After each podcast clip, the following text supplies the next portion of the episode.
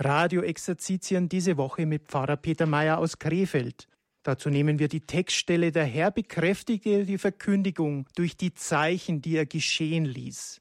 Empowerment. Leben im Licht der Herrlichkeit Gottes. So hören wir jetzt den Vortrag von Pfarrer Peter Mayer. Ich begrüße Sie alle zu unserem weiteren Abschnitt in den Radioexerzitien. Der Herr bekräftigte die Verkündigung durch die Zeichen, die er geschehen ließ. Der letzte Satz im Markus Evangelium ist dies. Empowerment, also Eingießung der Kraft sozusagen, Leben im Licht der Herrlichkeit Gottes. Stellen wir uns unter Gottes Segen im Gebet. Herr unser Gott, du hast uns deinen Heiligen Geist verheißen. Du bist dabei, deinen Heiligen Geist auszugießen auf der ganzen Erde. Wir sehen, wie kraftvoll dein Geist wirkt in verschiedenen Ländern der Welt wo der Glaube an Jesus Christus sprunghaft zunimmt, wo gewaltige Zahlen von Priesternachwuchs zu verzeichnen sind.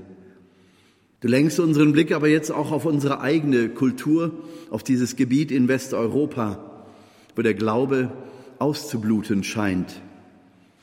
Du stellst uns in eine Zeit des Glaubensverlustes und wo der Zeitgeist voranschreitet und auch Strebungen und Bemühungen in der Kirche sind, den Kompromiss mit diesem Zeitgeist hinzubekommen. Herr, wir bitten dich um deine Kraft, um deinen Heiligen Geist, dass dabei der auferstandene Jesus Christus nicht aus dem Blick verloren wird. Dass Gebet und Anbetung weiterhin zentral bleiben, denn nur durch diese lebendige Kommunikation mit dir, dem Auferstandenen und dem lebendigen Gott, kann Kirche sein. Herr, wir bitten dich um die Kraft deines Heiligen Geistes für die Kirche in Westeuropa, in Deutschland und für jeden Einzelnen von uns, der sich hier in deinem Namen versammelt. Durch die Technik auch möglich, dass wir jetzt auf der ganzen Welt durch dieses Medium Radio Horeb verbunden sein können. Wir bitten dich auch um die Kraft deines Segens für dieses Radio. Amen. Ich habe mir die Frage gestellt, jetzt in diesen Tagen, wir werden ja Zeuge von weiteren Abschnitten des synodalen Weges, Frankfurter Erklärungen, die da abgegeben werden. Der Pfarrer Kocher hat es gerade am Ende des Gottesdienstes angedeutet und heute im Angelus, heute Mittag um 12 Uhr, wird er noch einmal Stellung dazu nehmen, dass es da jetzt auf demokratische Weise darüber abgestimmt werden soll, ob wir das Weihepriestertum überhaupt noch brauchen oder ob das allgemeine Priestertum aller Getauften nicht ausreicht, um Kirche zu sein. Es sind natürlich gewaltige Veränderungen, die da angestrebt werden. Viele Menschen leben in Angst, in Sorge. Was wird mit der Kirche überhaupt? Was wird mit der kirchlichen Struktur und dem Glauben, all den Inhalten? Dazu kommen die Ängste um politische und gesundheitliche Entwicklungen in unserem Land und in der Welt. Ökologie steht vor unlösbaren Schwierigkeiten. Ja, wir sehen unendliche Problemberge vor uns. Da mag der eine oder andere sagen, und da spricht er in diesen Exerzitien vom Reich Gottes und von der Herrlichkeit Gottes, von diesen unsichtbaren und so unkonkreten Dingen. Müsste man da nicht viel konkreter werden? Liebe Zuhörerinnen und Zuhörer, es geht doch gerade darum, innerhalb unserer Kirche, innerhalb und außerhalb der Strukturen, aber im Herzen der Kirche, doch in die Erfahrungsbereiche vorzustoßen, wo wir dem Reich Gottes in dem begegnen, was von Jesus her damit gemeint ist, seine Intention zu erkennen und auch in diese Herrlichkeit Gottes vorzudringen. Denn wenn wir nicht erfüllt sind, wie ich es im ersten Vortrag gesagt habe, wenn wir, nicht, erfüllt sind von der Erfahrung der Herrlichkeit Gottes, können wir doch nicht Zeugen dieses Lebens in Gott sein. Dann bleibt es doch grau und wir wollen über die Farbe sprechen. Wir müssen erfahren haben, wovon wir reden. Wir müssen erfahren haben, wir müssen in uns tragen, lebendig brennend in uns tragen, was wir doch bezeugen wollen und dürfen. Im Auftrag Jesu sogar müssen. Und darum geht es also vorzudringen in diesem Bereich der Herrlichkeit, von der Jesus spricht, die er uns anbietet, die die Apostel dann durch die Ausgießung des Heiligen Geistes für sich erfahren haben und danach niemanden mehr fragen müssen. Also dringen wir vor in dieses Pfingstereignis, das uns die Antworten auf unsere Fragen und unser banges Suchen gibt. Deswegen fahren wir jetzt fort mit dieser Bemühung, also durch den Gedanken des Reiches Gottes und der Herrlichkeit, die Jesus uns verheißt, eine Wirklichkeit, die niemals fester Besitz ist auf dieser Erde, um es nochmal zu wiederholen, sondern immer da, wo ein Herz bereit ist, wie aufgepflügter Ackerboden, um das Wort Gottes aufzunehmen, zu verinnerlichen und ihm Wachstum und Raum zu geben, dass es sich entfalten kann zu einem Biotop, in dem sich auch andere dazugesellen können, dass es eine Wirklichkeit einer Gemeinschaft, eine Versammlung in Jesus gibt. Und das ist doch der Ursprung von Kirche. Das ist doch das, was im Keim Kirche ausmacht. Und Kirche als Institution kann doch nur aus einer Fülle solcher Keimzellen existieren. Der Leib Christi besteht aus Zellen. Gemeinschaften von Menschen, die sich ganz um den auferstandenen und lebendigen Christus versammeln und so miteinander leben und beten, dass seine Herrlichkeit erfahrbar wird. Wie kommen wir dahin? In diesem Bereich der Erfahrbarkeit. Das scheint ja alles sehr verdunkelt zu sein, wenn es um die reine menschliche Vernunft geht. Es geht mir nicht darum, die Vernunft abzuschaffen oder an die Seite zu stellen, sondern es geht darum, zu der Vernunft, die uns geschenkt ist, eben auch die Erfahrung der Offenbarung Gottes dazuzunehmen. Und beides miteinander lässt uns doch dann im vollen Sinne Mensch sein, in der Bestimmung, die wir von Gott bekommen haben. Also wir haben gestern über das Thema Gebet gesprochen und jetzt möchte ich weiter über dieses Gebet sprechen, die Art und Weise, wie Menschen in der Urkirche, in ihren Hauskirchversammlungen, wie sie miteinander gebetet haben, wie sie miteinander sich ausgetauscht haben, sodass sie wirklich die Lebendigkeit der Gegenwart Gottes erfahren haben, denn die Menschen sind anders, froher, geheilter und ermutigter nach Hause gegangen und bekräftigter eben nach Hause gegangen, als sie gekommen sind. Und das in Zeiten der Verfolgung.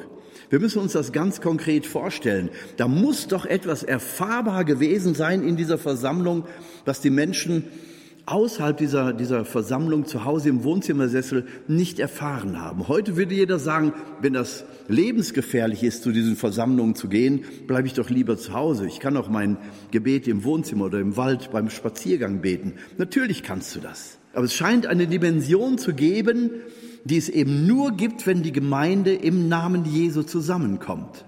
Jesus gebraucht ja nicht umsonst das Bild von der Traube und von der Ähre. Also von dem ganzen Fruchtstand, wo mehrere Einzelteile eben die gesamte Frucht ausmachen. Die Beeren machen die Rebe aus, die Körner machen die Ähre aus. Und diese Bilder gebraucht auch Jesus auch in den Zeichen der Eucharistie, dass das gemahlene Brot und der gekelterte Wein dann eben zu den Zeichen seiner Gegenwart wird. Wir, versammelt in seinem Namen, verwandeln uns in ihn hinein und nehmen ihn in uns auf. Dieser Verwandlungsprozess scheint offensichtlich Voraussetzung dafür zu sein, dass diese Herrlichkeit Gottes erfahrbar wird. Wir haben in einer Gebetsinitiative, die 2001 gegründet wurde, eine ganz bestimmte Art zu beten gehabt. Die ist nicht bei uns erfunden worden, sondern die haben wir auch übernommen, übrigens von Freikirchlern. Aber eben auch, wir haben, 21, wir haben 19 Jahre lang von 2001 bis 2020 die Erfahrung gemacht, durch Corona ist es dann gestoppt worden, wir haben 19 Jahre lang die Erfahrung gemacht, dass in dieser Art zu beten die Erfahrbarkeit Gottes möglich ist. Wir haben Zeichen erlebt, wir haben Worte der Prophetie erlebt, wir haben Heilungen erlebt, wir haben Besuch aus Rom gehabt, aus Münster, also aus der Bischofsstadt. Wir haben geistliche Gemeinschaften zu Besuch gehabt. Es ist eine ganz lebendige und dynamische Gruppierung gewesen und aus dieser Initiative haben sich mindestens 30 Gebetskreise gebildet, die nach diesem Muster eben auch ihre Gebetsabende durchführen. Ich möchte das jetzt darstellen, um auch etwas dazu zu erklären, was eben eine bestimmte Art zu beten beinhaltet, um dadurch gemeinsam tiefer hineinzudringen in diese Wirklichkeit des lebendigen Gottes in unserer Mitte. Also das war eine Gebetsart in sieben Schritten. Ich zähle sie auf. Zuerst haben wir uns, nein, zuerst wurde der Rosenkranz gebetet. Die, die früher kamen, haben sich schon hingesetzt in Rosenkranz gebetet. Dann gab es 40 Minuten Lobpreis guten Lobpreis mit einer guten Lobpreisband. Es waren im Lauf der Jahre unterschiedliche Gruppierungen. Aber immer ist darauf Wert gelegt worden, dass es wirklich gesalbtes gesalbtes Liedgut ist, gesalbter Gesang ist also wirklich gesungenes Gebet. Und das ging dann jeweils 40 Minuten lang. Das ist also Ausdruck dessen, was ich auch schon gesagt habe, die erste Bitte des Vater unseres, Vater unser im Himmel, geheiligt werde dein Name. Das, was in der normalen Messe ja auch vorkommt, wenn wir großer Gott, wir loben dich, lobe den Herrn oder das Gloria anstimmen. Das Lied zur Herrlichkeit Gottes, zur, zum Lob der Herrlichkeit Gottes. Das kommt in der normalen Liturgie bei uns vor, aber hier eben dann eigentlich mehr mit marianischem und charismatischem Liedgut oder aus verschiedenen geistlichen Gemeinschaften, da waren wir nicht festgelegt. Es musste eben Ausdruck dieses gesungenen Gebetes sein, vertonte Gebete sozusagen, die dann 40 Minuten lang den Auftakt bildeten und dann ging es los, dass ich also die Regie übernahm als Leiter des Gebetsabends. Und dann kamen eben diese sieben Schritte. Der erste Schritt des Gebetes war die Anrufung der Namen Gottes, des Schöpfers, des Vaters. Gott wurde einfach angerufen. Du Vater, du Gott, du Herrscher, du Schöpfer des Alls, du, der du alles aus Liebe ins Dasein gerufen hast, du brennender Gott in deiner Liebe, du Gott im brennenden Dornbusch, du Yahweh, du Gott mit uns. Du Gott der Geschichte, du Gott Abrahams, Isaaks und Jakobs. Verstehen Sie, es wurde also Gott, der Vater, angesprochen. Und dabei wurde anfangs deutlich, dass wir da gar nicht geübt sind, so eine Litanei quasi, eine eigens formulierte Litanei zu entwickeln, weil man war es gar nicht gewohnt, Gott in seiner Vielfalt anzusprechen. Keine Bitte und nichts anderes und auch nicht über ihn sprechen. Gott ist für mich wie das und das. Auch nicht allegorisch darüber sprechen, sondern Gott ansprechen. Gott, du liebender Vater. Gott, der du alles aus Liebe ins Dasein gerufen hast.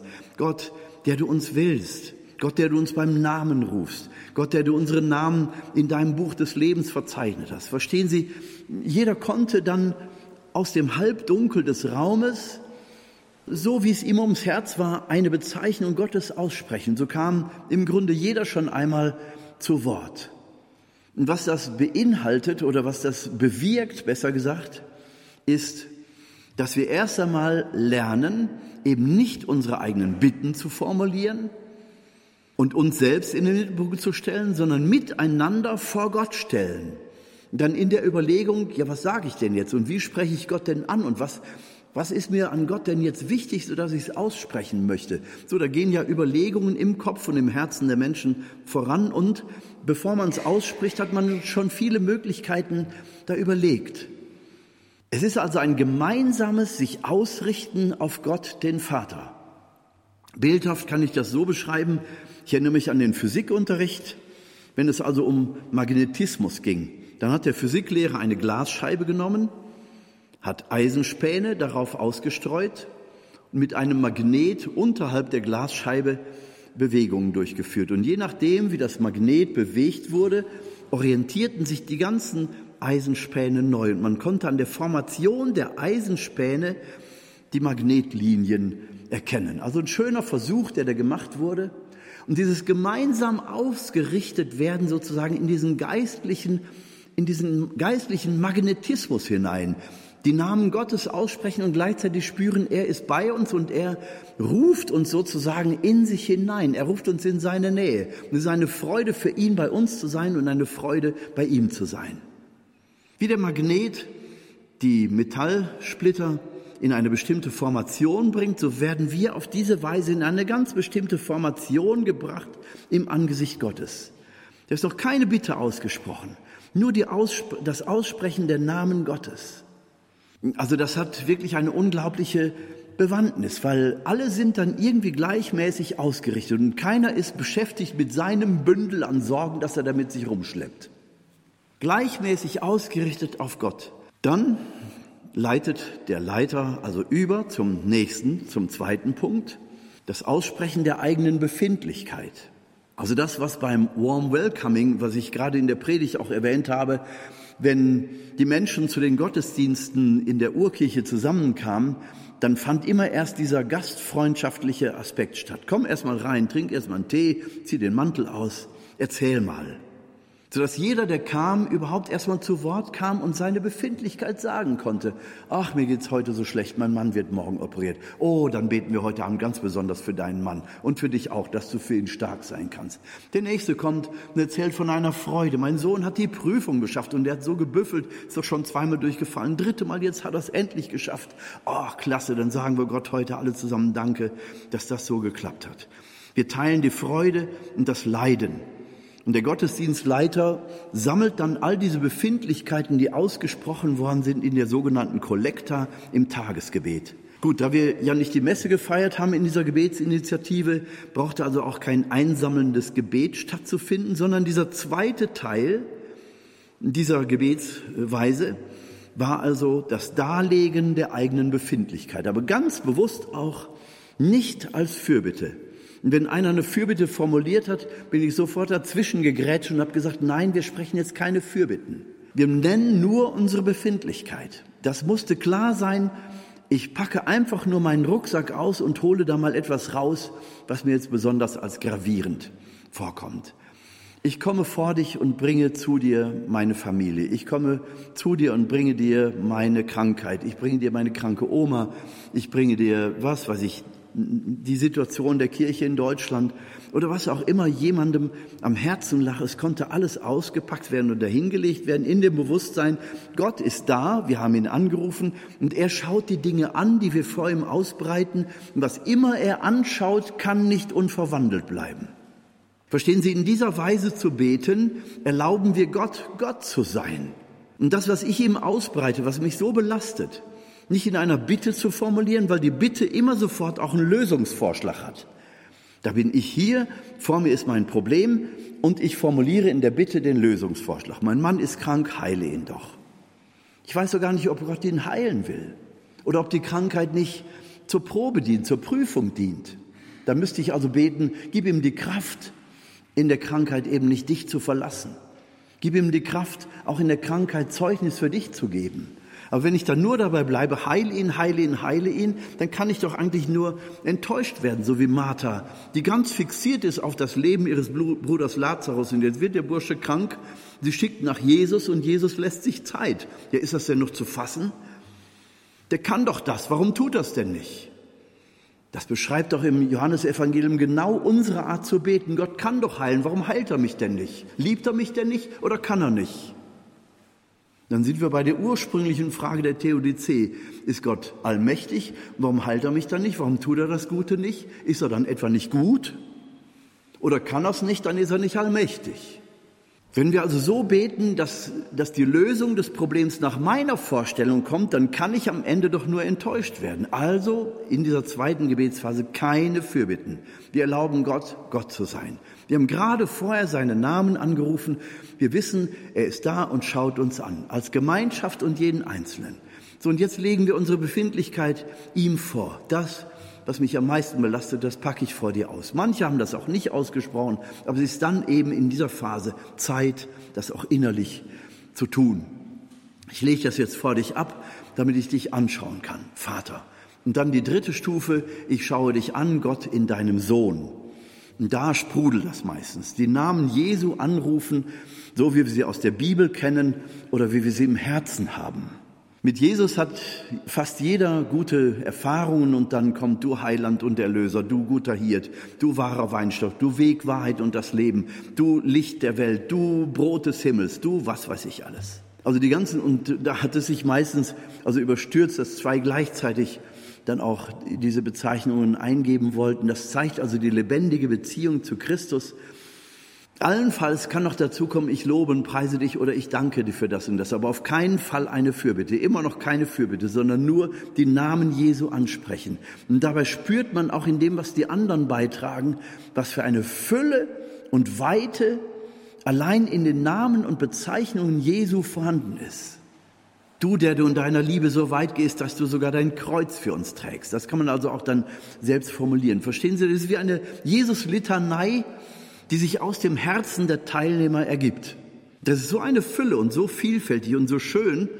Und wir spüren richtig, dass Gott Konturen annimmt und dass Jesus wirklich lebendig da ist in seiner Vielfalt, in seiner Weite, so wie die Bibel es uns auch anbietet. Man spürt förmlich, wie eine Beziehung dazu noch wächst.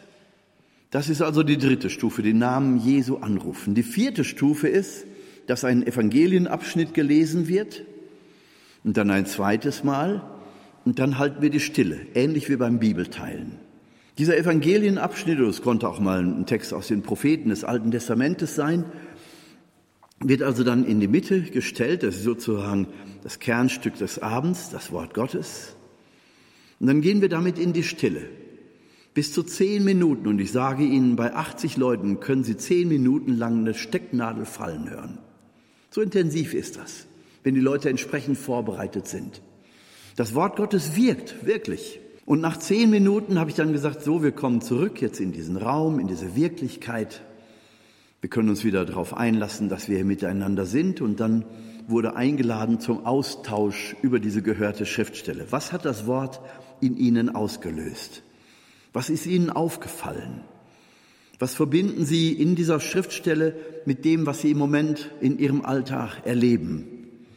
Oder es konnte dann auch sein, dass jemand dann eine Erfahrung aus den letzten Wochen einbrachte, eine Erfahrung, wie Gott ihn begleitet hat oder wie ein Problem sich auf einmal gelöst hat oder wie jemand vielleicht sogar eine heilsame Berührung erlebt hat, wie ein Problem sich gelöst hat, wie eine zerbrochen geglaubte Beziehung auf einmal doch wieder zur Versöhnung und zum Weitermachen äh, befähigt wurde.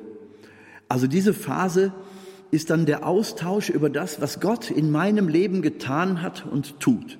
Da werden natürlich nicht so ganz viele Zeugnisse kommen, aber über die Schrift kann eigentlich jeder etwas sagen, das, was in ihm jetzt gerade ausgelöst wurde. Also die Auslegung des Wortes durch das, was im Herzen jedes Einzelnen berührt wurde. Das ist übrigens etwas, was Papst Benedikt XVI. einmal ganz deutlich gesagt hatte, als gerade auch von Deutschland aus so immer lauter der, äh, die Behauptung kam, man kann den normalen Getauften die Bibel gar nicht in die Hand geben, weil man muss ja schon Exegese und Theologie studiert haben, um das Wort Gottes richtig zu verstehen, weil die Laien wissen ja gar nicht, was ist jetzt wirklich Wort Jesu oder was ist redaktionell oder was ist durch die Historie dazugegeben worden. Da hat Papst Benedikt ganz lapidar dazu gesagt, jeder Christ ist eingeladen, die Bibel zu nehmen, ob er Theologie studiert hat oder nicht. Denn das Wort Gottes ist inspiriert, also begeistert ist begeisterte Schrift und die, äh, die Schriftsteller, also die Evangelisten, sind geisterfüllt gewesen, als sie das geschrieben haben. Und dieses Wort ist lebendig, sobald wir es lesen. Und es hat eine Wirkung im Herzen jedes Menschen. Und dieser Wirkung sollen die Menschen sich einfach ausliefern. Und er hat ermutigt, einzeln oder auch in Gemeinschaft die Bibel zu lesen, nicht nur zu studieren, sondern eben sie im Herzen auch wirken zu lassen. Wie ein Samenkorn im Herzen aufgehen lassen. Er hatte ganz klar Stellung genommen, nein, die Bibel ist nicht nur für Studierte da, sondern sie spricht durch den Geist, der in ihr lebendig ist. Also und das haben wir da praktiziert und jeder konnte seins sagen, es wurde nicht darüber diskutiert wie beim Bibelteilen, sondern die Eindrücke aus der Schrift konnten gegeben werden. Das konnte im Einzelfall sein, dass das, was einer sagte, durch einen anderen aufgegriffen wurde und erweitert wurde aber niemals in Frage stellen, und ich sehe das aber ganz anders so nicht, sondern jeder konnte seine Erfahrung und seine Inspiration jetzt sagen, dazu eben auch äh, Erfahrungen aus den letzten Wochen.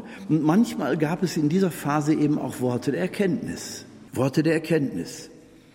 Eins fällt mir ein, da ist einmal gesagt worden, ich sehe sowas wie, eine Jubiläum, wie ein Jubiläumssticker, so ein Holzstäbchen mit so einem mit so einem Pappkranz da drum in Gold gesprüht, wie, also da müsste jetzt eine 50 drinstehen, meinetwegen wie zum Goldjubiläum, kennen Sie alle. Solche Dinger tut man in die Torte oder in den Blumenstrauß. So, und das war aber nicht mit einer 50, sondern mit einer 20 drin. Und dieses, dieses Bild ist dann in den Raum gegeben worden und dann meldete sich eine Frau, die sagte, mein Gott, das ist ja genau für unsere Situation. Mein Mann hat vor 20 Jahren eine Firma gegründet, und ist jetzt so glücklich, dass die Firma 20 Jahre wirklich gut gelungen ist. Es war manchmal auf der Kippe und es war wackelig. Und jetzt ist er so dankbar, dass es 20 Jahre gut gegangen ist. Und er wollte jetzt die 20 feiern. Und ich habe immer gesagt, nein, 20 ist doch kein Jubiläum, feiern wir nicht. Und die ist durch dieses Bild angeregt worden zu sagen, ich gehe sofort nach Hause und sage eben, wir feiern die 20. So, ne? Das ist jetzt, hört sich vielleicht belanglos an, aber Sie können gar nicht sich vorstellen, welche Freude das in dem Moment auslöst. Da wird plötzlich eine, ein Familienkonflikt dargestellt, der sich wegen dieser 20 Jahre Betriebsexistenz ergeben hatte, weil die Frau sagte, nein, können wir nicht machen, wir warten noch fünf Jahre, dann haben wir Silbernes, das kann man feiern, aber 20 feiert man doch nicht. Und sie ist also mit der Freude nach Hause gegangen, ja, wir feiern die 20. Ich bin sicher und jeder ist sicher, dass, äh, dass der Familienfrieden in dem Moment doch mehr als wiederhergestellt ist. Stell dir mal vor, ich bin da beim Gebet gewesen und da haben die plötzlich gesagt, das und das. Das ist die Dimension, die die Menschen erfahren haben, wenn sie in der, in der Urkirche zusammengekommen waren. Da gab es diese Dinge auch. Denn Paulus spricht ja von der Gabe der Prophetie, Worte der Erkenntnis, Unterscheidung der Geister, Worte der Weisheit zu sprechen. Was heißt denn das anderes? Dass das aus dem Gebet heraus plötzlich jemand etwas sagt und der andere fühlt sich zutiefst davon angesprochen. Und der, der es sagt, hat doch keine Ahnung, für wen das Wort jetzt gilt. Man spricht es hinein, angerührt einfach durch diese innere Präsenz, durch dieses Wissen, Jesus ist da und sein Geist wirkt in uns. Das ist kein Tullux und kein Wolkenkuckucksheim. Das ist für Menschen, die mit der reinen Vernunft unterwegs sind, natürlich nicht nachvollziehbar. Aber Menschen der reinen Vernunft können auch nichts mit den Wundern Jesu an, anfangen. Die behaupten nämlich, dass die Wunder Jesu alle physikalisch erklärbar sein müssen. Warum das denn? Wer sagt denn das? Warum kann Gott, der die Physik erschaffen hat, nicht mit einem Fingerschnips die Physik für einen Augenblick außer Kraft setzen? Ich glaube an Wunder und ich habe sie selbst erlebt und die, die es bezweifeln, sollen doch hingehen und denen, die ein Wunder der Heilung zum Beispiel erlebt haben, sollen doch denen selber erklären, dass sie sich irren. Ich denke an einen Mann aus unserer Gemeinde, wo ich 23 Jahre Pfarrer war. Die Geschichte erzähle ich jetzt, habe ich vielleicht schon mal erzählt, aber sie ist einfach toll und macht das ja deutlich. Dieser Mann war unser Hausmeister im Pfarrheim. Hm, ich sag mal so ein sehr normaler Mensch, ähm, ja so äh, ursprünglich auch sportlich und äh, ja, ein bisschen burschikos kann man sagen, also kraftvoll, so sagen wir so. Ne? Also wirkte auf jeden Fall nicht fromm. Und der lag im Krankenhaus gegen Anfang meiner Zeit dort als Pfarrer. Und der sagte mir dann, ich habe ihn besucht im Krankenhaus. Ich sage, was ist denn los? Da sagte er, ich hatte doch, als ich 40 rum war, schon mal eine Bypass-Operation. Da haben die mir drei Bypässe gelegt. Jetzt bin ich über 60 und die Ärzte sagen, die sitzen zu. Zwei sind ganz zu und der dritte ist dabei, sich zu schließen und die sprechen von einer neuen Operation. Ich komme um die Operation nicht rum. Dann sagt er voll verzweifelt, Peter, ich schaff das nicht. Ich werde das nicht überleben. Er sagte, wenn ich mich erinnere an die erste Operation und ich bin mittlerweile so schwach, ich werde das nicht überleben. Ich habe Angst, dass ich es nicht überlebe. Dann habe ich ihm, weil ich zufällig eine Medaille, eine Marienmedaille in der Tasche hatte, ich habe sie ihm in die Hand gedrückt, ohne zu wissen, wie er reagieren würde. Ich habe sie ihm also in die Hand gegeben und habe gesagt, bete zur Mutter Gottes und durch ihre Hilfe zu Jesus. Und hier ist erstmal so eine Medaille. Und dann schaute die Medaille an, als wenn ich ihm ein Goldstück in die Hand gelegt hätte. Für mich, sagte er da, mit der Reaktion, so hätte ich nicht gerechnet. Dann habe ich noch eins draufgesetzt. Weißt du was? Wann soll es denn operiert werden? Ja, weiß ich noch. Die Ärzte beraten noch. So ganz dringend ist es nicht, aber es geht ja auch schließlich um was. Da habe ich gesagt, weißt du was? Bevor die mit dem Messer kommen, fahren wir nach Medjugorje. Wo ist das denn? Da habe ich ihm erzählt von Medjugorje, Marienerscheinungsorte in Bosnien-Herzegowina und so weiter. Und wir dann hin. Eine kleine Gruppe von sieben Leuten, relativ schnell organisiert, und wir dahin. Und er konnte ja nun nichts, weil sein Herz ja so schwach war. Er konnte nicht auf die Berge und er konnte an vielen Dingen nicht teilnehmen. Aber dafür hat er dann dafür gesorgt, dass es uns abends gut ging, wenn wir wieder kamen. Er hatte dann mittlerweile Getränke besorgt und den Grill parat stehen, wo ich dann dachte, hm, das war nun nicht gerade das, warum ich dich mitgenommen habe. Ausgesprochen habe ich es nicht. Ne? Grillabend vorbereiten. Naja, gut, er meint es gut. So. Also er darf da ruhig zuhören, wenn ich diese Geschichte erzähle, weiß es er selber und er lacht da ja auch drüber. Jedenfalls, ähm, dann habe ich gedacht, naja, gut, den Versuch war es wert und auf dem Rückweg habe ich dann so im, im Auto, als wir da zusammen saßen und dann zum Flughafen rüberfuhren, habe ich also gefragt, so was es denn jetzt für jeden Einzelnen war, der in Medjugorje gewesen zu sein und dann frage ich also auch den Hausmeister und dann sagt er, ja, hm, war ganz gut. Ich sage, und, fährst du denn noch mal hin? Ja, kann mir wohl vorstellen. Doch, ich glaube, ich fahre noch mal wieder hin. Ja, und so sind wir also nach Hause gefahren. Wie gesagt, ich habe gedacht, den Versuch war es wert. Liebe Gott, jetzt mach du daraus, was du willst. Und dann ein paar Tage später erzählt er mir, sagt er, am Tag, nachdem wir zurückgekommen sind, musste ich ja zum Arzt. Ich musste ja noch mal untersucht werden. Und dann sollte jetzt weiter überlegt werden, wann denn jetzt diese notwendige Operation stattfindet. Und stattdessen hat der Arzt ihn gefragt, wo warst du denn? Also die waren vertraut miteinander, ne? Wo warst du denn? Da hat er gesagt, wie, wo war ich? Ja, du hast ein Herz wie ein 20-Jähriger. Die Beipässe sind auf, das Herz schlägt ganz normal. Und seitdem ist dieser Mann über 80 Mal in Medjugorje gewesen. Einfach aus Dankbarkeit für das, was er da erfahren hat. Er hat seitdem wieder Tische geschleppt im Pfarrheim und Stühle und hat ein ganz normales Leben geführt. Jetzt ist er mittlerweile ziemlich über 80 und jetzt nimmt das Ganze natürlich eine ganz biologische, natürliche Grenze. Also die Leistungsfähigkeit in dem Alter lässt dann natürlich klarerweise nach. Aber er hat seit dieser Erfahrung ein ganz normales Leben geführt, hat nie großartig darüber gesprochen, aber ich auch in seinem Beisein. Und dann sah ich seinem Gesicht an, hm, das passt ihm nicht, dass ich so jetzt darüber erzählte, dass er dann ein Heilungswunder erlebt hat. Da habe ich ihn angeguckt und gesagt, ja, stimmt das oder stimmt's nicht? Da sagt er, ja, ja, ist ja richtig. Und alle machten riesengroße Augen. Ein absolutes Heilungswunder. Und wenn jetzt einer zuhört, der sagt, ja komm, da ist doch alles äh, Zufall oder vielleicht was vorher gar nicht so schlimm. Spontanheilung kennt die Medizin ja. Aber nicht, dass zweieinhalb äh, Bypässe, die zu waren, plötzlich wieder auf sind. Das, das kennt die Spontanheilung in der Medizin nicht. Dann möchte ich jemandem, der das jetzt skeptisch anhört, dem möchte ich dem empfehlen, bitte geh du zu meinem Hausmeister und sag ihm, dass er sich geirrt hat. Der wird ihn auslachen.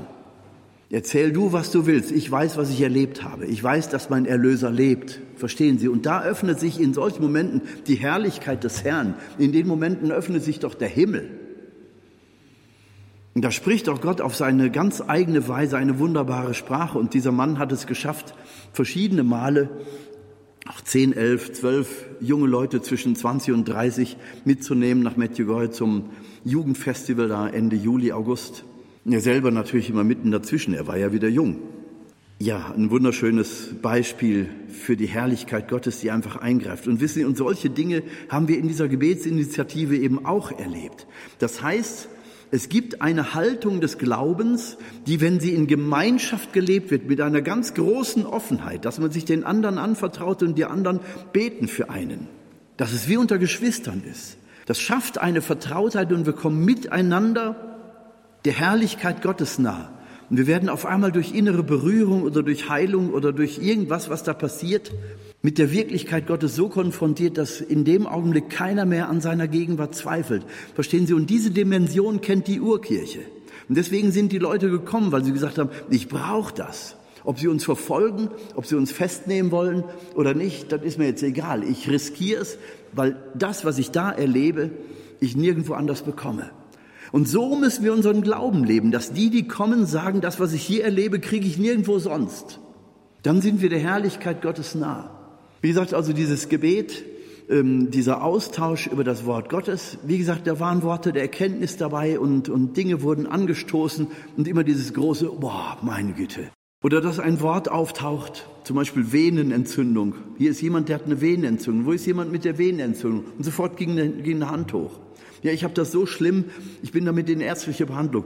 Weiß doch keiner vorher. Aber auf einmal wird das angesprochen und eine Person fühlt sich auf einmal angesprochen und du kannst zusehen, wie sich da etwas verändert. Heilungen gibt es, Gott gibt seine Zeichen so, wie er es verheißen hat.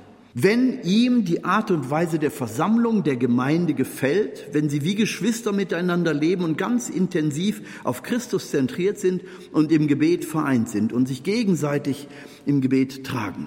Und das in sich ist schon Empowerment, das ist schon Bekräftigung, Bekräftigung durch die Erfahrung der Lebendigkeit Gottes.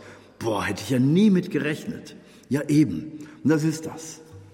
Und das kannst du erfahren, wenn wir eben in einer ganz bestimmten Weise uns auf Gott hin ausrichten. Also ich bin jetzt erst beim Punkt 4 angekommen, also nach der Nennung der Namen Gottes, das Aussprechen der eigenen Befindlichkeit, das Aussprechen der Namen Jesu, das Lesen der Schrift und der Austausch darüber.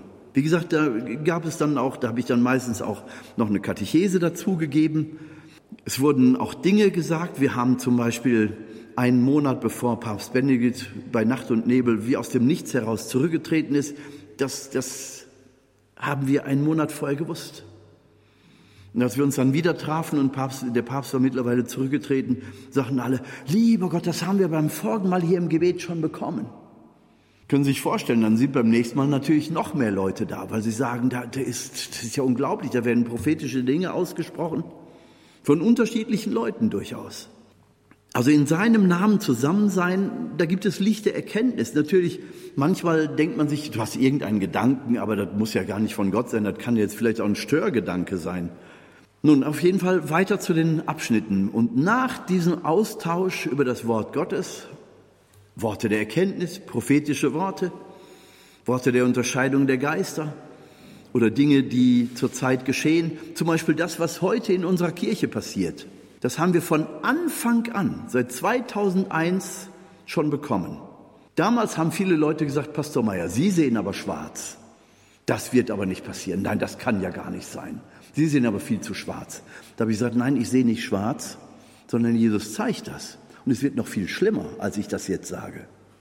Aber ich sage das nicht, damit ihr Angst bekommt, sondern damit ihr Konsequenzen zieht, damit ihr euch vorbereitet und Hauskirchen bildet. Weil wenn die Strukturen zerbrechen, dann müssen die Oasen stehen. Da müssen gar nicht viele Leute dazugehören, aber die werden euch die Bude einrennen, wenn die Angst den Leuten bis zum Halse steht. Das war die Botschaft von 2001 und viele Leute, die damals gesagt haben, Pastor Meier, Sie sehen aber viel zu schwarz und das kann, das kann doch so gar nicht passieren. Die rufen mich heute an und sagen, Pastor Meier, ist es das, was Sie damals gesehen haben? Ich sage, ja. Zumindest haben die über 19 Jahre dann eben diese Notwendigkeit gehört, Oasen zu bilden. Wie gesagt, 30 Gebetskreise haben sich entwickelt aus dieser Initiative heraus. Und andere, die vielleicht gedacht haben, na ja, ist ja vielleicht ganz, ganz nett und ganz hilfreich, Oasen zu bilden, aber pff, ja, so, die Notwendigkeit sehe ich jetzt noch nicht.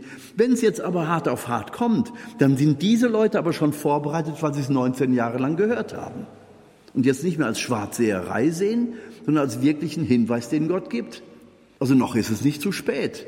Innerhalb der Kirche, im Herzen der Kirche Liebe sein, Oasen bilden und wir tun damit nichts anderes als das, was in der Urkirche Kirche überhaupt hat entstehen lassen. Was Kirche im Anfang hat entstehen lassen, wird sie auch heute in neue Zukunft hineinführen, wenn Neuland unter die Füße genommen werden muss. Also das Gebet und diese bestimmte Art, sich im Gebet gemeinsam auf Gott auszurichten, lässt die Gnade ganz anders fließen.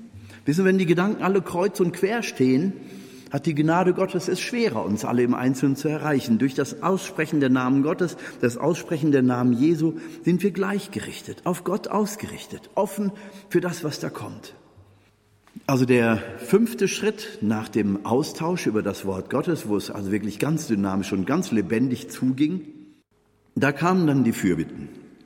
Aber die Fürbitten jetzt eben an dieser Stelle unter ferner liefen, weil so diese Konzentrierung auf mich selbst. Ich bin hier und mein linkes Knie tut weh und ich will Heilung. Ja, das ist doch normalerweise die Art und Weise, wie wir beten.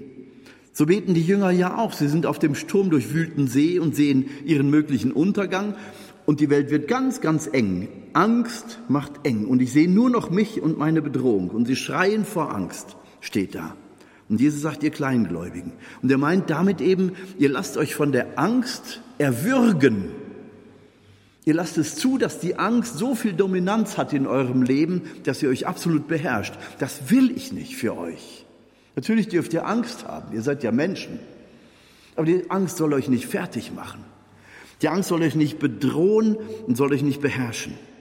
Und dazu hilft, wenn man dann betet, Jesus, ich gehöre dir und niemandem sonst. Auch solche Dinge haben wir dann ausgesprochen in diesem Gebetskreis, in dieser Gebetsinitiative, wo bis zu 120 Leute gekommen waren.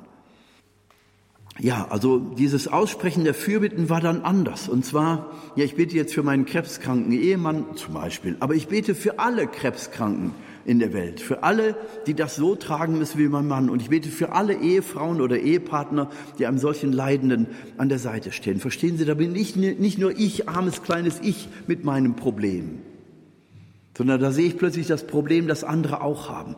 Der Blick ist längst geweitet worden.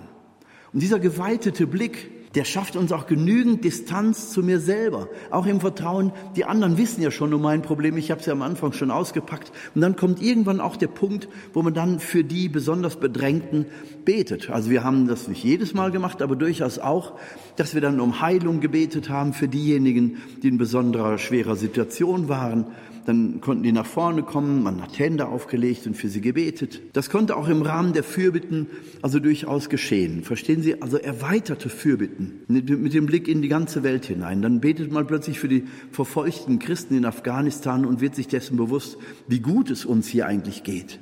Wir beten auch gleichzeitig für die einschlafende Kirche in Deutschland, bei Menschen, die alles haben materiell, aber das Wesentliche Christus aus dem Blick verlieren und vor lauter Zeitgeist gar nicht mehr begreifen, dass Jesus im Grunde da nicht zu finden ist. Also Fürbitten mit geweitetem Horizont. Und ähm, dann als letztes kam dann Dank und Lobpreis. Also das fünfte ist der Dank für das, was Gott tut. Danke für diesen Abend. Danke, dass wir mit dir sein durften. Danke für die Äußerungen, die besonders der oder der die und die gemacht hat. Danke, dass ich heute Abend eine Antwort auf meine Fragen gefunden habe. Danke, dass ich eine neue Weite für, mein, für meine Sicht bekommen habe. Danke, dass heute Abend für mich gebetet wurde. Und solche Dinge konnten gesagt werden. Der Dank. Und zum Schluss nochmal Lobpreis. Dann war die Lobpreisband wieder dran. Es konnte auch sein, dass wir durchaus zwischendurch nach dem Hören des Wortes dann auf einmal rief jemand dazwischen, mir fällt das Lied dazu ein, das und das, das passt ja textlich genau. Und dann haben wir halt das Lied gesungen. Verstehen Sie, es war nichts vorbereitet, gar nichts. Nicht, jetzt schlagen wir Gotteslob 753 Abschnitt 6 auf, jetzt beten wir, wer betet vor. Wissen Sie, das kann man natürlich auch machen, weil dafür sind diese Gebete ja abgedruckt. Aber ich sage Ihnen, in dieser Weise, wenn man nur diese Struktur hat, diese sieben Schritte, dann braucht man nur jemanden, der sich ein bisschen damit auskennt und der es einleitet und der dann auch beendet. Zum Beispiel nach dem Anrufen der Namen Gottes des Vaters. So Vater, wir sind jetzt vor dir und du siehst uns alle und jetzt legen wir dir unsere Befindlichkeit vor und dann werden die Menschen eingeladen, jetzt packt aus. So, und dann kann das gesagt werden. Wenn das zu Ende ist, also nicht zu lange machen, sondern solange es fließt, nicht wenn die Pausen kommen, noch länger, noch länger, noch länger, dann kriegt es irgendwas äh, Zähes. Es muss dann auch einigermaßen zügig hintereinander, damit die Phase mit dem Wort Gottes, der Stille und dem Austausch darüber wirklich die Dominanz hat. Das muss, das muss Platz haben. Wie gesagt, und am Ende dann nochmal der Lobpreis. Die Lobpreisband war dann nochmal dran. Meistens war die Zeit dann sowas von um, dass es noch für ein Lied reichte und dann der Schlusssegen. Und dann gingen die Leute runter. Wer noch bleiben wollte und konnte, ist dann noch zur Agape in das Esszimmer gegangen. Kleine Agape, da braucht nicht viel stehen. Wasser, vielleicht ein Sprudel, vielleicht ein Schluck Wein für den, der möchte. Ein paar Plätzchen, Käse, Trauben, fertig. Das muss also überhaupt niemanden überfordern. Sowas kann man auch machen, wenn man zum Beispiel eine Gebetsinitiative hat oder einen Hauskreis gegründet hat oder eine Oase gegründet hat. Das kann auch reihum gehen. Aber Platz muss schon sein. Es muss einfach sein und es muss schön sein. Es braucht also nicht, wer weiß, was übertrieben sein, da steht noch was und da hängt noch was rum und was weiß ich und da steht eine teure chinesische Vase. Die Leute, die reinkommen, müssen nicht äh, sagen, huch, hoffentlich stoße ich hier nichts um, sondern sie, man muss reinkommen und sagen, boah, ist das schön, ist einfach rein und schön und zweckdienlich. In der Einfachheit schön und einladend. Wie gesagt, diese sieben Schritte des Gebetes, äh, wer das jetzt eben mitschreiben möchte, konnte das ja tun. Aber wenn Sie sagen, ich hatte jetzt gerade nichts zu schreiben, Sie können sich ja diese CD auch bestellen oder im Podcast runterladen, dann können Sie es ja nochmal nachhören. Aber ich sage Ihnen, wir haben beste Erfahrungen mit dieser Art zu beten gemacht. Über 19 Jahre. Und das schafft so eine Dynamik und so eine dialogische Art miteinander zu beten. Wir saßen immer in Reihen wir saßen also nie im Kreis oder so, dass man sich gegenseitig anschauen musste. Das kann man manchmal auch nicht ertragen. Und wenn man in Reihen sitzt und im halb, halb dunkel vorne das Kreuz und die Mutter Gottes Statue und ein Heiliggeistbild, das war dann alles, was vorne war. Ähm, das war angeleuchtet, alles andere war im Halbdunkel. Und wenn dann mal Tränen flossen, dann durften die fließen. Verstehen Sie, man schämt sich dann nicht. Wenn Sie im Kreis sitzen, kriegt man so einen roten Kopf und denkt dann, ach Gott, das halte ich gar nicht aus. Also wenn, dadurch, dass wir in Reihen gesessen haben, konnten auch mal Emotionen rausgelassen werden. Man hörte irgendwo schluchzen, das war dann gut. Und wenn ich mich halb umgedreht habe, dann habe ich gesehen, wie einer schon den Arm um diese weinende Person gelegt hat. Und dann war ja der Trost auch schon da. Und man wusste ja, da ist ja Jesus, der dies berührt. Ist, da ist ja Jesus selbst, der diese Tränen hervorruft. Verstehen Sie, da muss ich mir doch gar nicht die großen Gedanken drum machen, sondern ich bete einfach nur, danke Jesus, dass da jetzt gerade Heilung geschieht dass da innere Berührung geschieht. Also es war lebendig und dynamisch und ich möchte das einfach weitergeben. ähm, weil das eine Art zu beten ist, die wirklich in den Geist der Urkirche hineinführt. In diese Wirklichkeit der Urkirche, wo Gottesdienste immer dialogisch waren, wo die Befindlichkeit jedes Einzelnen jedes Mal auch eine Rolle spielte, wo das Gebet füreinander immer eine Rolle spielte. Und da hinein wurde die Eucharistie gefeiert. Das haben wir dann eigentlich in diesem Gebetskreis doch ein einziges Mal haben wir das gemacht. Aber wir haben gemerkt, die Gegenwart Gottes ist so spürbar in dieser Art des Miteinanders, des Miteinanderbetens, des Miteinander Bibellesens und Teilens. Dann um halb zehn war Schluss. Der Hausherr war also angewiesen, um halb zehn das Licht anzumachen, sodass dann jeder wusste, also jetzt muss er mit dem, was er noch sagen will, schnell machen. Die Zeit ist um. So, dann kam das Schlusslied und der Schlusssegen. Die dann nach Hause mussten, konnten gehen, die noch bleiben wollten oder konnten, waren zur Agape noch eingeladen. Ganz zwanglos, offen, herzlich und die Leute sind gerne wiedergekommen. So viel möchte ich Ihnen also jetzt mitteilen zu dieser Art zu beten in Gemeinschaft. Und dieses Gebet in Gemeinschaft kann man nicht ausspielen gegen das Gebet im stillen Kämmerlein, von dem Jesus auch spricht in der Bergpredigt. Aber Jesus spricht vom Gebet im stillen Kämmerlein, schließt die Tür zu, nur der Vater, der im Himmel ist, sieht dein Gebet. Jesus sagt das auch in Abgrenzung zu dem Gebet der Heuchler, die sich gerne nach vorne stellen und gerne gesehen werden, wie sie sich selbst darstellen. Und bevor das mit dir passiert, sagt Jesus, geh lieber zurück in dein Kämmerlein, da sieht dich niemand, nur der Vater. Und Jesus betet ja selber so in der Einsamkeit, in der Nacht, auf dem Bergrücken, in der Wüste. Dieses Einzelgebet, das immer die Verbundenheit mit dem Vater sicherstellt. Vater, ich will nichts anderes, als mit dir eins zu sein. Das muss der Kern des Gebetes sein. Aus dieser Einheit mit dem Vater heraus, das ist elementar. So betet Jesus auch in der Wüste, die 40 Tage in der Wüste zu Beginn seines öffentlichen Lebens. Und aus dieser Einheit mit dem Vater erfährt er ganz genau, jetzt ist das dran, jetzt spricht das und jetzt geh dahin und jetzt heil den. Und jetzt eben nicht mehr, jetzt ist die Predigt wieder dran, jetzt geh weiter. Also dies geführt werden durch den Geist Gottes kommt aus dieser Art zu beten. Also das Gebet im stillen Kämmerlein ist unendlich wichtig, deswegen lade ich Sie alle auch nochmal ein zur Nachtanbetung, hier in Balderschwang besonders. Da ist Tag und Nacht die Möglichkeit anzubeten. Aber sehen Sie auch zu, dass Sie es zu Hause tun. Und wenn Sie sagen, ja, welche Kirche ist denn nachts offen? In Krefeld kann ich Ihnen eine nennen, die Tag und Nacht auf ist. Aber das hilft Ihnen ja nicht, wenn Sie in Bayern wohnen oder in Hamburg. Also auf jeden Fall, ähm, wir können auch in der Haltung der Anbetung sein. Und das ist ja eigentlich mehr gemeint. Und das sagt Jesus ja auch im vierten Kapitel im Johannesevangelium beim Gespräch mit der Samariterin. Gott will angebetet werden im Geist und in der Wahrheit, denn Gott ist Geist. So, und dies Anbeten im Geist und in der Wahrheit, das ist die Haltung der Anbetung, die ich auch habe, wenn ich in der eucharistischen Anbetung bin. Die eucharistische Anbetung ist natürlich der Höhepunkt dieser Anbetungsweise, aber es geht auch, wenn die Eucharistie mir eben verschlossen bleibt. Wenn die Kirche zu ist und der Tabernakel und der Pfarrer die Kirche nicht aufmacht, einen ganzen Monat nicht wegen Corona oder sonst was. Sie haben ja Jesus im Herzen. Wenn Sie kommuniziert haben, sind Sie selber Tabernakel. Also gehen Sie in die Anbetung und danken Jesus dafür, dass er in Ihnen ist. Bitten Sie ihn um die Kraft, dass er auch durchdringt durch die eigene dicken Panzerwände des eigenen Ego. Jesus, du bist in mir und hab bitte die Kraft und gib mir auch die Bereitschaft, dass du herausfließen kannst aus mir, dass andere spüren, dass du in mir bist. Der Duft der Erkenntnis, von dem Paulus spricht im zweiten Korintherbrief. Also und dieses Gebet in Gemeinschaft eben, also die Anbetung als, als äh, speziellste, als edelste Form eben des persönlichen Gebetes, einfach dieses Dasein vor Gott, dieses sich vergewissern, dass ich im Herzen des Vaters bin und in Jesus. Und dagegen dann aber auch das Gebet in Gemeinschaft. Das ist ja, stellen sich den Gluthaufen vor, da sind Kohlestücke, die da aufeinander liegen in einem Haufen, in einem Gluthaufen. Und da entsteht dieses, was die Physiker die, die Thermodynamik sagen. Also durch das Aufsteigen der Glut insgesamt wird von unten der Sauerstoff nachgezogen und die Energie, die in jeder Kohle ist, in jeder einzelnen Kohle ist, wird entfaltet, bis die Kohle eben ausgebrannt ist. So, wenn Sie aber ein Kohlestück da rausnehmen aus diesem Haufen und legen das isoliert hin, dann ist dieser Effekt nicht da. Dann gibt es keine Thermodynamik. Da müssen Sie sich höchstens selber da, nie, da niederknien und diese, diese Kohle ständig anblasen, an, äh, damit sie weiter glühen kann. Also dieser Prozess der Thermodynamik, des Auf, die aufsteigende Hitze, die gleichzeitig den Sauerstoff von unten nachzieht und die die Glut entfalten hilft. Das ist ein schönes Bild für die geistliche Dynamik Thermodynamik, die da geschieht, wenn Menschen im Gebet zusammen sind.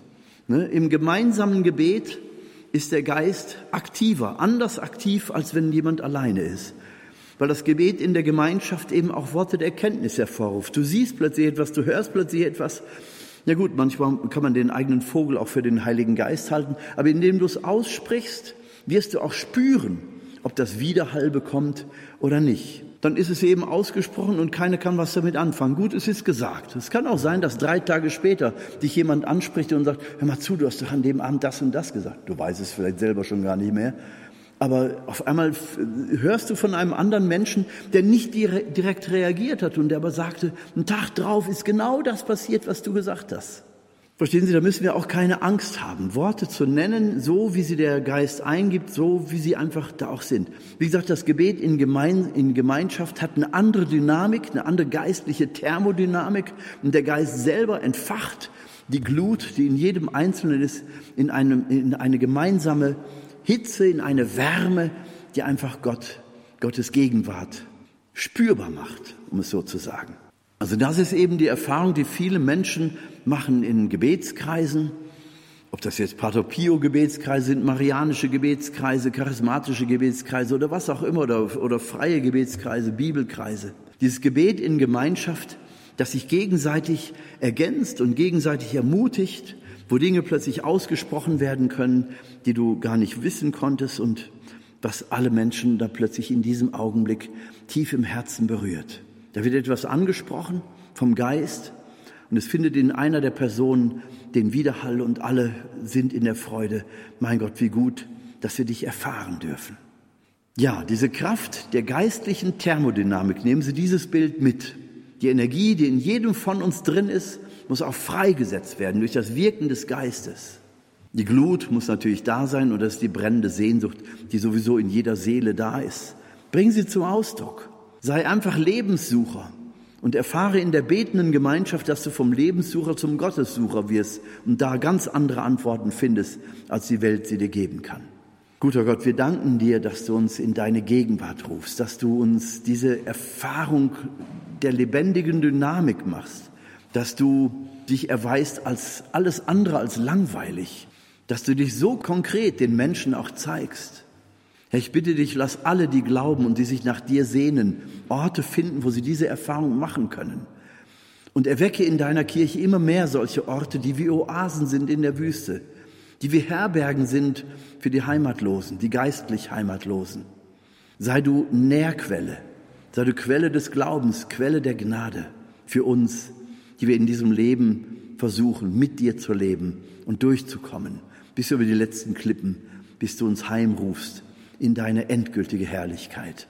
Danke, Jesus. Amen.